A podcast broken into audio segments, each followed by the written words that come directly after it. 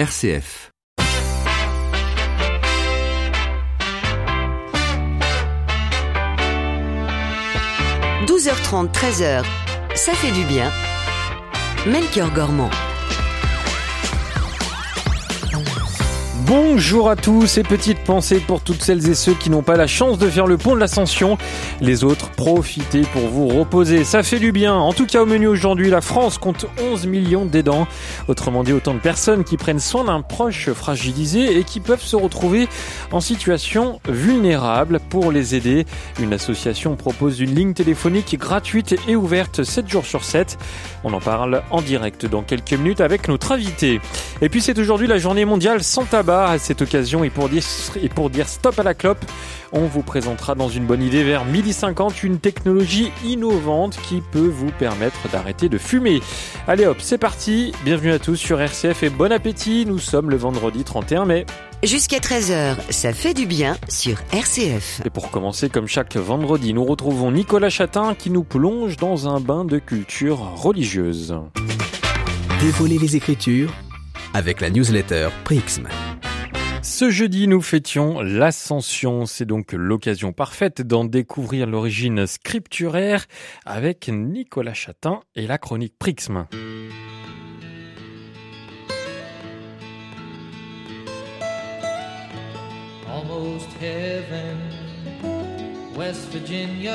Avec l'ascension du Christ élevé au ciel, le ciel est devenu un lieu privilégié, un symbole du lieu de la joie par excellence. Dans un titre qu'on écoute en boucle, chez Prix, John Denver chante l'amour qu'il a pour sa terre natale, West Virginia, qu'il qualifie dès l'entame de son morceau de Almost Heaven. Almost Heaven, presque le ciel. Alors comme c'est l'ascension, la fête où les chrétiens célèbrent la montée du Christ au ciel, on s'intéresse aujourd'hui à la façon dont le Coran et l'Écriture sainte parlent de l'ascension du Christ. Car oui, le Coran évoque l'ascension de Jésus. Voilà ce qu'en dit la troisième sourate au verset 55. Dieu dit Ô Issa, le nom de Jésus dans le Coran. Dieu dit Ô Issa, je vais en vérité te rappeler à moi, t'élever vers moi, te délivrer des incrédules. Je vais placer ceux qui t'ont suivi au-dessus des incrédules jusqu'au jour de la résurrection. Votre retour se fera alors vers moi, je jugerai entre vous et trancherai vos différends. Si l'islam considère que Jésus n'a pas été mis sur la croix, le Coran indique qu'il aurait été élevé vers Dieu dans l'attente du jugement ou, selon la littérature postérieure, Jésus aurait un rôle important. Quelle est la différence notable entre le récit coranique et le récit biblique, Nicolas? La spécificité coranique est de présenter un Dieu tout-puissant, parfaitement transcendant. Un abîme sépare Dieu et l'homme. La foi chrétienne ancrée dans les récits de l'Évangile voit cet abîme se résorber, cette transcendance de Dieu s'incarner en la personne de Jésus-Christ. Issa, le nom de Jésus dans le Coran, est un homme de Dieu, un prophète qui ne peut pas souffrir. Dans l'Évangile, Jésus-Christ, Dieu fait homme, souffre, est crucifié et ressuscite. C'est le ressuscité marqué de la trace des clous dans sa chair qui est élevé au ciel dans l'Évangile selon Saint Luc. Dans le Coran, le mouvement d'un Dieu qui s'abaisse est impensable. Si Issa, le nom de Jésus dans le Coran, est élevé au ciel, c'est parce que pour rejoindre Dieu, l'homme ne peut qu'être élevé vers sa toute-puissance. Dans l'Évangile, c'est un mouvement bien différent. Si le Christ est élevé au ciel, cela arrive seulement après son incarnation et son abaissement sur la croix, réalisant ainsi cette parole prophétique qui s'abaisse sera élevé. Et le croyant est invité à vivre ce même mouvement, donner totalement sa vie pour ceux qu'il aime, pour ainsi connaître l'élévation dans la beauté de Dieu. Voilà la grande différence entre le récit évangélique et le récit coranique. Merci beaucoup Nicolas Chatin et je vous rappelle que vous pouvez vous inscrire gratuitement à Prixm, P-R-I-X-M. C'est une newsletter gratuite qui chaque dimanche vous présente un texte de la Bible illustré par les tableaux, les films et les musiques des artistes qui l'a inspiré. Le tout en trois minutes et sans publicité. Pour le plaisir de nos oreilles, on termine cette chronique en écoutant une chanson de la reine du gospel, Mahalia Jackson.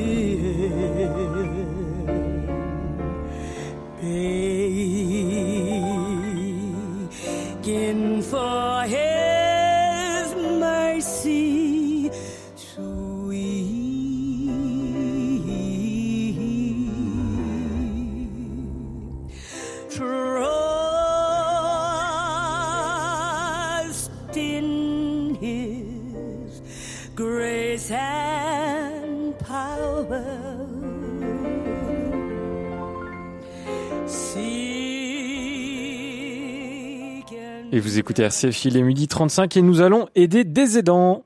Ça fait du bien. L'invité. 11 millions de personnes en France sont des aidants et parmi ces 11 millions, énormément sont dans une situation délicate et ont besoin d'être aidés ou de se faire aider. Mais comment faire et par où commencer? Bonjour Guy Alboussière. Bonjour. Merci d'être avec nous dans Ça fait du bien. Vous êtes le président de l'association Avec nos proches à destination des aidants. On va étudier ensemble ce que propose véritablement votre association. Être un aidant n'est pas toujours de tout repos. Au contraire, beaucoup se retrouvent dans une situation, on peut dire, vulnérable avec des risques euh, psychiques, physiques. Alors, avant d'en arriver là, Guy Alboussière, vous qui êtes un, un ancien aidant, c'est important de mettre des mots sur les mots. Ah oui, c'est primordial de pouvoir euh, effectivement euh, s'exprimer parce que un aidant a tendance à se refermer sur euh, lui-même et sur le couple aidant-aidé. Et c'est très important de pouvoir effectivement en parler à une tierce personne et mettre des mots sur son ressenti. Alors avec nos proches, c'est une associa- association pardon, née en 2008 euh, qui était à l'origine une sorte de forum internet pour conseiller les aidants. Et puis en 2012 est arrivée cette fameuse plateforme d'écoute téléphonique. Une trentaine de bénévoles s'organisent par session de deux heures euh, pour répondre aux appels des aidants, 7 jours sur 7 entre 8h et 22h. Mais la particularité de ces bénévoles, c'est qu'ils sont tous anciens aidants. Un aidant qui aide un aidant, on imagine que la valeur ajoutée est immense, Guy Boussière? Oui, effectivement, euh, c'est beaucoup plus facile pour euh, les aidants de, se confier à une personne qui a connu des, choses tout à fait semblables. Donc, euh, lorsqu'on fait de l'écoute, effectivement, les, personnes, du coup, se libèrent. Alors, bien souvent, on oriente vers des groupes de parole ou des psychologues, mais c'est vrai que c'est c'est plus facile à un aidant de parler à quelqu'un en qui il a finalement une, grosse confiance en se disant, euh, eh ben c'est quelqu'un qui a vécu des choses tout à fait semblables à mon cas personnel.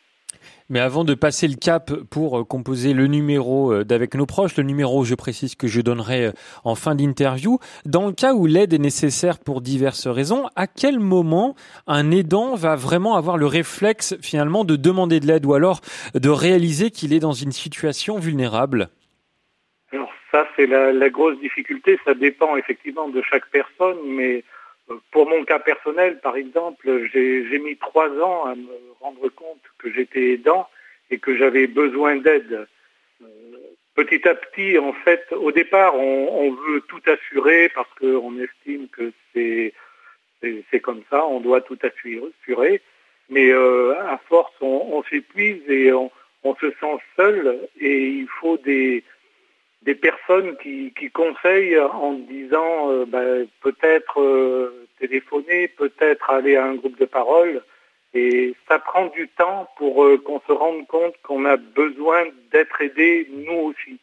Est-ce qu'un sentiment de culpabilité existe? Car ça doit être difficile de demander de l'aide alors qu'un proche est souffrant. Alors c'est c'est la grosse difficulté, effectivement, on, on a toujours ce sentiment de culpabilité. Alors c'est peut-être même encore exacerbé pour euh, pour un homme, parce que un homme euh, demander de l'aide, euh, c'est un petit peu entre guillemets se rabaisser. c'est l'organisation, enfin telle que l'éducation nous nous fait. un homme a du mal à demander de l'aide. Et donc, il culpabilise beaucoup à devoir être aidé, mais c'est vrai aussi pour, euh, pour les femmes, hein, de toute façon. Euh, cette culpabilité, elle est, est immense parce que on estime, alors si on est l'époux, on estime que, ben voilà, c'est à, à nous de, de le faire. Pour les enfants, c'est pareil. Bien souvent, la, la réflexion, c'est de dire, ben, mes parents m'ont élevé et maintenant c'est à moi de les aider. Oui. C'est, un petit peu vrai, euh, d'accord, mais euh, il y a des aides qui existent et ça ne veut pas dire qu'on doit faire tout ça tout seul. Et on va continuer d'évoquer cette association avec nos proches pendant quelques minutes. 12h30, 13h, ça fait du bien. Melchior Gormand. Alors parfois il est conseillé d'intégrer euh, un groupe de parole pour euh, justement se faire aider, pour pouvoir parler, mais pour beaucoup se montrer est plutôt compliqué. Est-ce que d'une certaine manière la parole se libère grâce au téléphone, Galboussière Alors oui, c'est pour cela que l'association donc met en œuvre cette plateforme téléphonique, c'est que c'est anonyme, euh, donc ça permet effectivement de dire des choses parce qu'au départ, euh, euh, on n'ose pas se montrer, euh, de toute façon, on n'ose pas se montrer même à son entourage, hein, finalement. souvent, les, le parent qui, reste ne souhaite pas tout à fait l'aide de ses propres enfants. et ça, c'est difficile, effectivement, de, de s'imposer. donc, c'est important d'avoir cet anonymat, au moins au début, et bien souvent, comme je le disais, euh, c'est une des choses que l'on suggère à ceux qui nous appellent, c'est d'aller physiquement à un groupe de parole, parce que là, ça, rajoute quand même d'être avec les autres, de se rendre compte qu'on n'est pas tout seul dans notre cas, c'est important c'est important. Donc c'est une des orientations euh, que l'on fait très souvent. La difficulté étant que pour un aidant, un groupe de parole, il a lieu tel jour à telle heure, et que c'est pas forcément très facile de se déplacer et d'y aller, quoi. Alors, je l'ai dit tout à l'heure, Guy Alboussière, il y a une trentaine de bénévoles qui accueillent justement les appels des, euh, des aidants. Est-ce que ces bénévoles sont formés? Alors oui, euh, tout d'abord, on, prend donc d'anciens aidants, mais on demande à ce qu'il y ait une période euh, environ d'un an entre la période d'aidant et la période où la personne va faire de l'écoute. Parce que bon, il faut euh, quand même euh, un certain temps pour faire ses, difficultés. Mais ensuite, il y a une formation. Alors tout d'abord, il y a deux entretiens, à la fois par une psychologue qui est de l'association et par une responsable des bénévoles. Bon là, c'est pour connaître la motivation de la personne, si elle partage nos valeurs, euh, voilà, donc c'est des entretiens. Si, si, cet entretien donc euh, est accepté, ensuite il y a une formation. Évidemment, il y a une première formation qui est la formation à l'écoute, parce que ben, on n'a pas été formé à l'écoute euh, au départ. Hein. Mm. donc euh, il y a une première formation, on va dire un petit peu technique à l'écoute, et ensuite il y a une formation sur euh, les, aides, les, structures qui existent, parce que on a été aidant, mais on a été aidant pour une certaine pathologie. On ne connaît pas forcément toutes les possibilités dans les autres pathologies et les choses qui peuvent exister.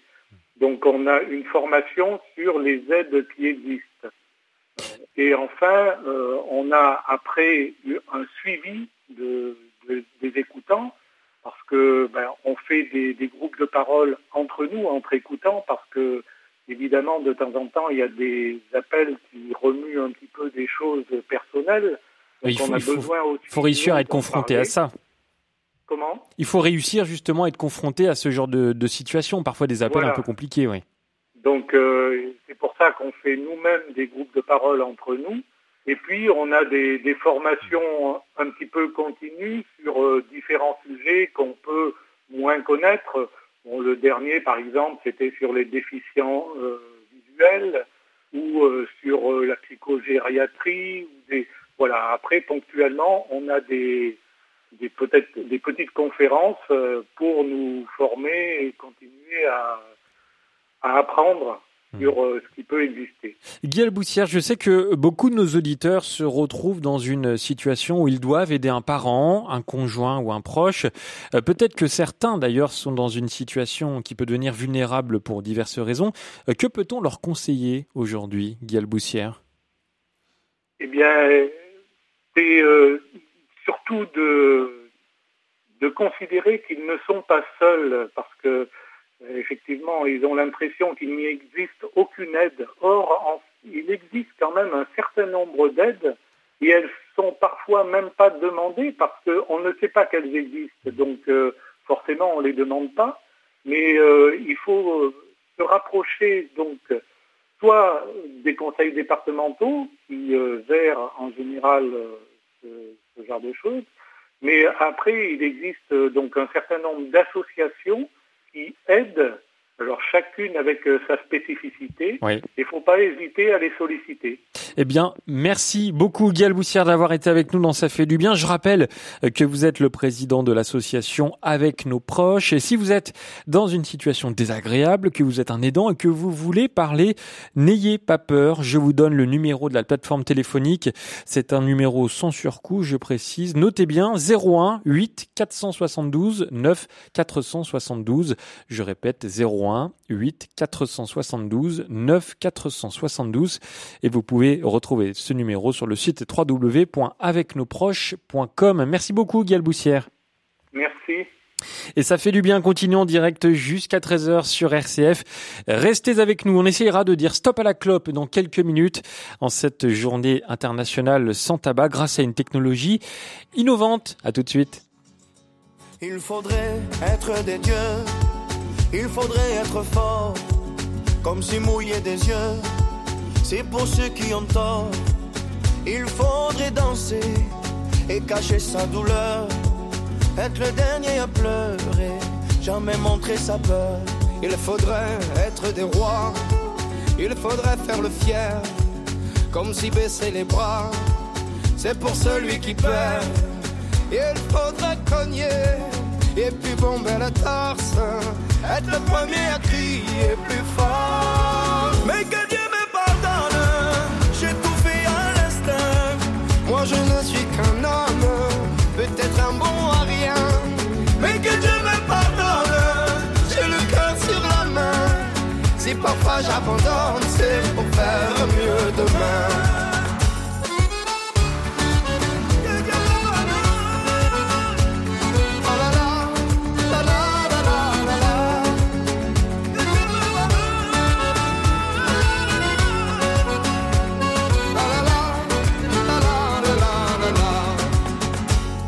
Faudrait être un génie, être une onde dans la joie.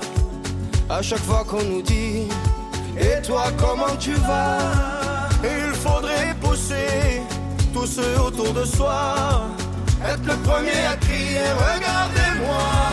Mais que Dieu me pardonne, j'ai tout fait à l'instinct. Moi je ne suis qu'un homme,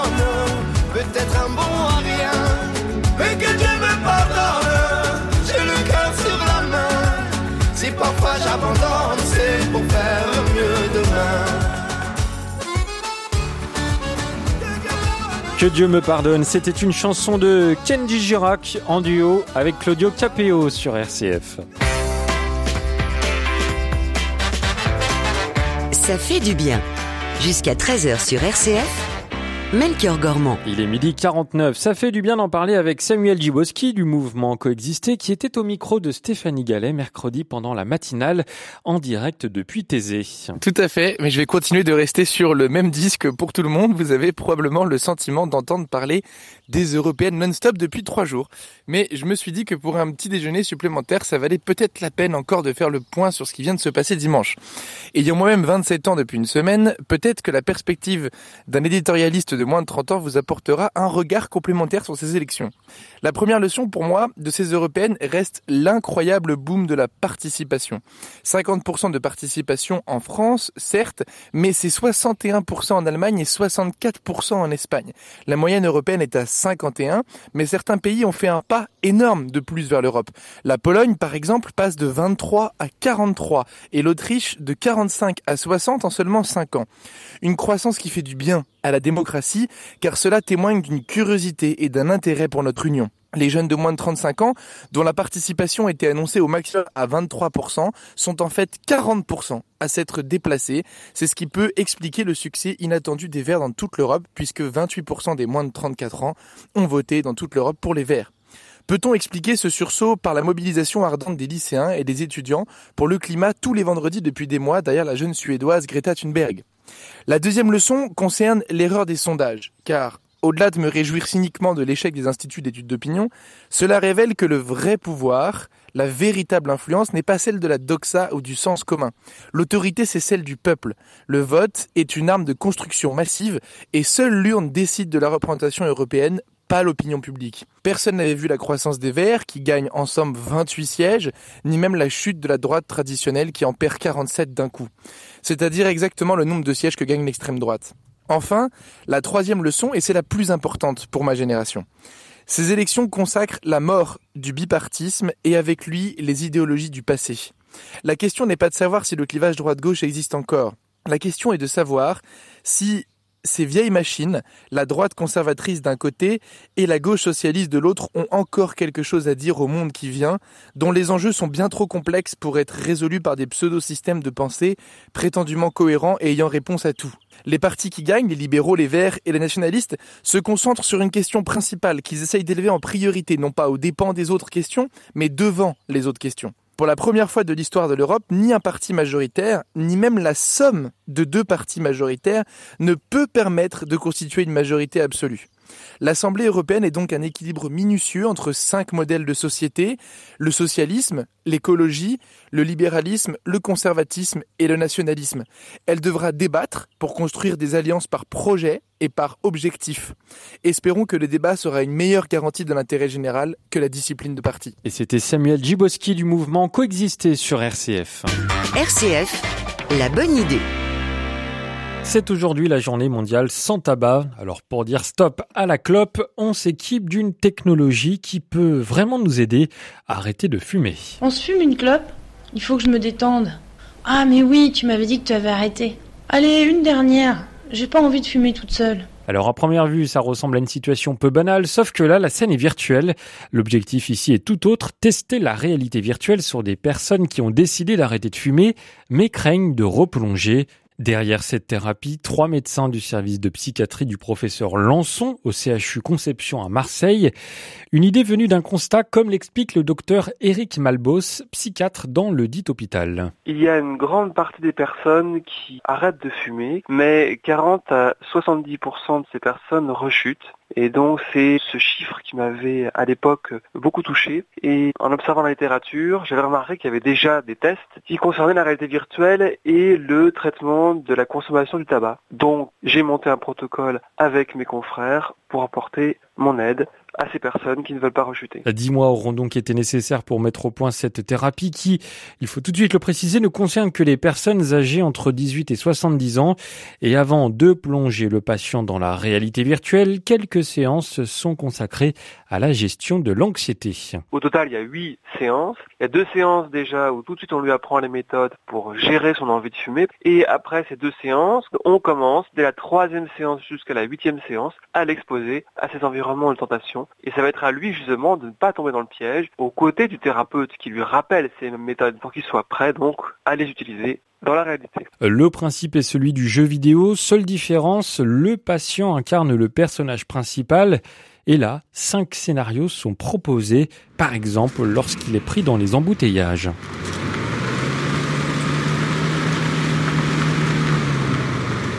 Donc le patient qui a arrêté de fumer va se mettre au volant et il va effectivement vraiment conduire hein, et il va se retrouver à un moment donné dans un embouteillage et bien sûr dans l'attente il va avoir envie de fumer donc il va nous le dire, hein, on va lui poser la question, quel est votre niveau d'envie de fumer là en ce moment? Il va nous répondre, hein, cet embouteillage ça commence un peu à m'énerver, euh, donc euh, j'aimerais vraiment fumer. Et là on intervient. Au total, 95 patients sur les 120 attendus ont participé à cet essai clinique. Et après 4 ans d'expérimentation, le bilan est plutôt positif. Test montre qu'on a bien une diminution de la dépendance, une diminution du désir de fumer, hein, de l'impulsion à, à fumer qui s'appelle le craving et qu'on a euh, également, d'un point de vue objectif, une absence de rechute dans 72% des cas. Ce nouveau traitement psychothérapeutique d'aide au maintien du sevrage tabagique, totalement gratuit, se déroule en raison de trois quarts d'heure par semaine et ce pendant deux mois. Un suivi régulier est mis en place au bout de 3, 6, voire 12 mois. Alors, si vous souhaitez faire partie de cette expérience clinique, vous pouvez vous inscrire par mail à l'adresse traitement.tabac.gmail.com. Ça fait du bien avec vous. Ce dimanche 2 juin, entre 20h et 22h, vous aurez la parole sur RCF. C'est une libre antenne qui sera présentée par vous, Anne Carléo. Bonjour. Bonjour Melchior, bonjour à tous. Alors, comme une fois chaque par mois, vous reproposez euh, cette émission, cette libre antenne pour euh, inciter nos auditeurs à témoigner. Oui, c'est ça. On avait commencé en novembre, je crois, au moment de la crise des Gilets jaunes, parce qu'on sentait qu'il y avait un besoin de, de parole. Et puis on a continué sur le grand débat national. On a fait une émission aussi sur euh, le malaise dans l'Église catholique. Et puis là, on s'est dit, euh, on reçoit beaucoup de, de, courriers des auditeurs. Vous le savez, Martin Ferron est ici tous les vendredis oui. pour pour en parler. Des courriers, des mails, des appels pour réagir à l'actualité, pour réagir à la manière dont on la traite aussi parfois. Et, euh, et on sent qu'il y a beaucoup de sujets sur lesquels euh, les gens ont envie de s'exprimer. Le pari de cette émission, c'est de se dire que il y a une à, à plusieurs on est on est plus intelligent que tout seul Mmh. et donc c'est vraiment ça l'idée de faire vivre euh, une forme d'intelligence collective en partageant euh, nos paroles. Alors il n'y a pas de, De thème. sujets précis, oui. On peut dire euh, pour que les, les auditeurs aient des idées, mais je pense qu'il n'en manque pas. Mais on reviendra sûrement, par exemple, sur la crise des gilets jaunes et le grand débat national, les élections européennes. Euh, il y a eu aussi des, des vifs débats autour du cas de Vincent Lambert, c'est quelque chose qui sera sans doute présent aussi. Et puis euh, toutes les idées des auditeurs euh, sur lesquelles ils souhaitent s'exprimer sont bienvenues. C'est plutôt euh, autour de questions de société, questions d'actualité, venir partager euh, sa parole. Vous ne serez pas seul dimanche soir, Anne. Alors pour accueillir ces paroles, justement, on aura la chance d'avoir euh, Nicole Fab. On la remercie d'autant plus qu'elle est pendant tout le week-end au synode de l'Église protestante unie euh, à Grenoble et elle viendra euh, terminer son week-end avec nous. Et puis Luc Champagne, qui est euh, le délégué euh, épiscopal famille et société du diocèse de Lyon. C'est pas des spécialistes d'aucune des questions que je viens de citer. C'est simplement des personnes qui ont l'habitude d'écouter, d'accueillir la parole des autres, de mettre en perspective. Donc, il faudra pas leur demander des réponses précises et techniques sur toutes ces grandes questions. Mais encore une fois, l'idée, c'est vraiment de faire le pari que réfléchir à plusieurs, c'est toujours intéressant. Partager des paroles, ça éclaire les questions et c'est ça qu'on va faire pendant deux heures euh, dimanche. Et finalement, vous attendez plutôt des questions, des témoignages de la part des auditeurs ou un petit peu des Un deux petit peu des deux, mais Mm. plutôt des témoignages, parce que les questions, on sera pas forcément outillé pour y répondre. Enfin, ça dépend du type de questions, mais euh, non, c'est plutôt euh, des questions, des réflexions aussi, euh, des idées. Pour, on pose beaucoup en ce moment, et par exemple au synode des protestants là en ce moment, c'est le cas. Leur thème, c'est vivre ensemble. Alors c'est vivre ensemble en Église, mais cette question-là, elle se pose aussi dans la société, et celle de la fraternité qu'on décrit comme étant un peu le mot en panne ou le mot mal aimé de, de la devise de notre République. Et ben, euh, de se dire ensemble comment, on- quelles idées on a peut-être pour continuer à faire euh, vivre toujours mieux cette fraternité, et ce vivre ensemble qui sont peut-être un, un peu en panne. en Alors dimanche soir, euh, Anne, vous partagerez le numéro de téléphone pour que les auditeurs euh, vous appellent en direct. C'est pas, c'est pas la peine de le donner tout de suite. Non. Par contre, il y a une adresse mail où déjà nos auditeurs peuvent se mobiliser en vous envoyant des mails. Oui, émission spéciale rcf.fr, émission spéciale tout attaché, sans accent. Dès maintenant, vous pouvez nous écrire. Et puis ça ne vous empêche pas, même si vous nous écrivez maintenant, de nous téléphoner euh, dimanche entre 20h et 22h. Car ce dimanche soir, vous avez la parole sur RCF. Merci beaucoup, Anne Carléo. Merci à vous. Et d'avance, je vous souhaite un très bon week-end. Bon week-end. Ça fait du bien, c'est déjà terminé pour cette semaine. On aura le plaisir et la joie de se retrouver lundi entre 12h30 et 13h. Merci à Delphine Krizanovka qui a réalisé cette émission.